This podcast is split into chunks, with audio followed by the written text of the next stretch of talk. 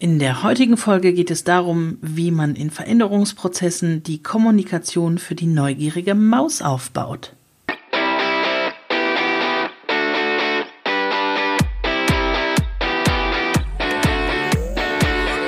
Herzlich willkommen zum Chancenfinder, dem Changemaker Podcast von und mit Stefanie Selmer. Mit Tipps, Ideen und Impulsen für alle, die wissen, Veränderung ist, was du draus machst. Hallo Changemaker, herzlich willkommen zu einer neuen Folge des Chancenfinder Podcasts. Ich hatte es ja eingangs erwähnt, heute gucken wir uns die Kommunikation in Veränderungsprozessen ein bisschen genauer an. Und weil das Feld ein so weites ist, habe ich mir ein ganz spezielles Stückchen da mal rausgepickt. Ich habe ja mal erzählt, dass ich ein Tiermodell entworfen habe, mit dem man Veränderungsprozesse sehr gut begleiten kann. Und heute möchte ich mir mit euch zusammen die Kommunikation für die Maus ansehen. Und die Maus, ihr könnt euch das schon denken, ihr kennt ja Mäuse, die sind neugierig, gucken sich um und wollen wissen, was denn da so passiert. Und genau das ist es auch, was diese Person in dem Veränderungsprozess ausmacht. Sie sind neugierig und wollen wissen, was passiert, was da kommt. Als erstes gucken wir mal, wie man denn eine Maus erkennt. Also klar, ein Kollege oder eine Kollegin, die in einem Veränderungsprozess eine Maus ist, wird das ja nicht so einfach sagen und wird nicht sagen, ich bin eine Maus, ich bin neugierig, aber man kann das an einigen Punkten erkennen. Also anfangs gucken einem die Mäuse über die Schulter.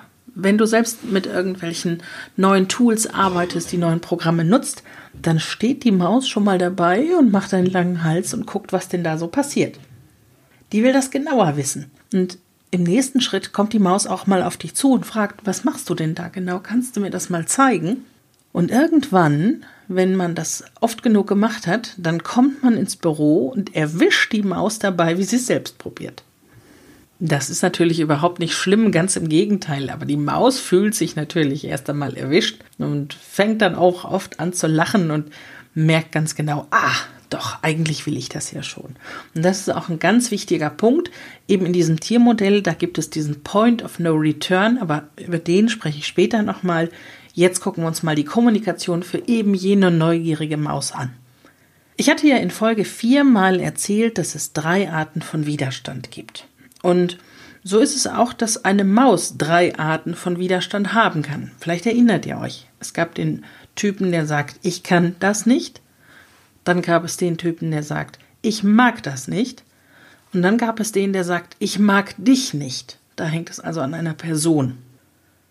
Und wenn man sich die Maus anguckt, die ist ja schon neugierig, die will wissen, was da passiert, die will diese neuen Tools kennenlernen.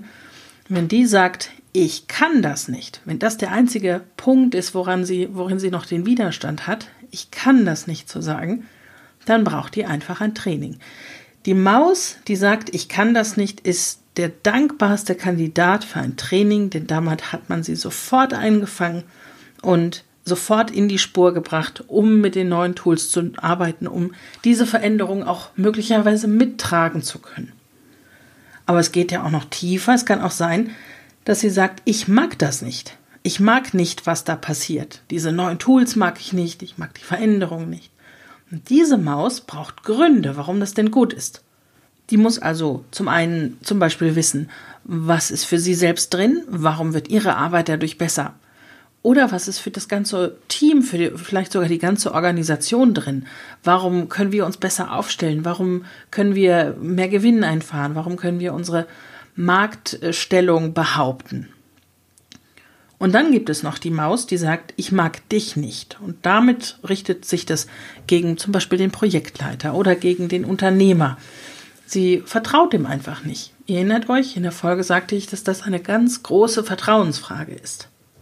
Und diese Maus braucht natürlich auch die Gründe, die die andere Maus braucht, aber die braucht zusätzlich auch noch die Erklärung, wieso sie denn dieser Person vertrauen sollte. Warum sollte diese Maus genau das tun, was sich der Projektleiter oder der Unternehmer wünscht, was er sich da vorstellt? Und da sind wir wieder bei einem Thema, das euch durch alle Veränderungsprozesse hindurch begleiten wird. Wenn ihr irgendeine tragende Rolle in einem Veränderungsprozess habt, dann müsst ihr das vorleben, was ihr euch wünscht von den Leuten um euch herum. Und genau damit kann auch der Unternehmer oder der Projektleiter diese Maus wieder einfangen. Er muss vorleben, was denn da so toll dran ist und wie man mit diesen neuen Tools arbeiten, um das Vertrauen der Maus überhaupt erst einmal wieder zu gewinnen. Und damit schließe ich auch für heute schon wieder. Das war es nämlich schon. Ihr habt heute die Maus kennengelernt aus meinem Tiermodell. Ihr wisst, wie ihr eine Maus erkennen könnt in einem Veränderungsprozess. Und ihr habt drei Möglichkeiten gefunden, wie ihr an eine Maus kommunizieren könnt. Damit seid ihr jetzt für die nächsten Tage gut gerüstet.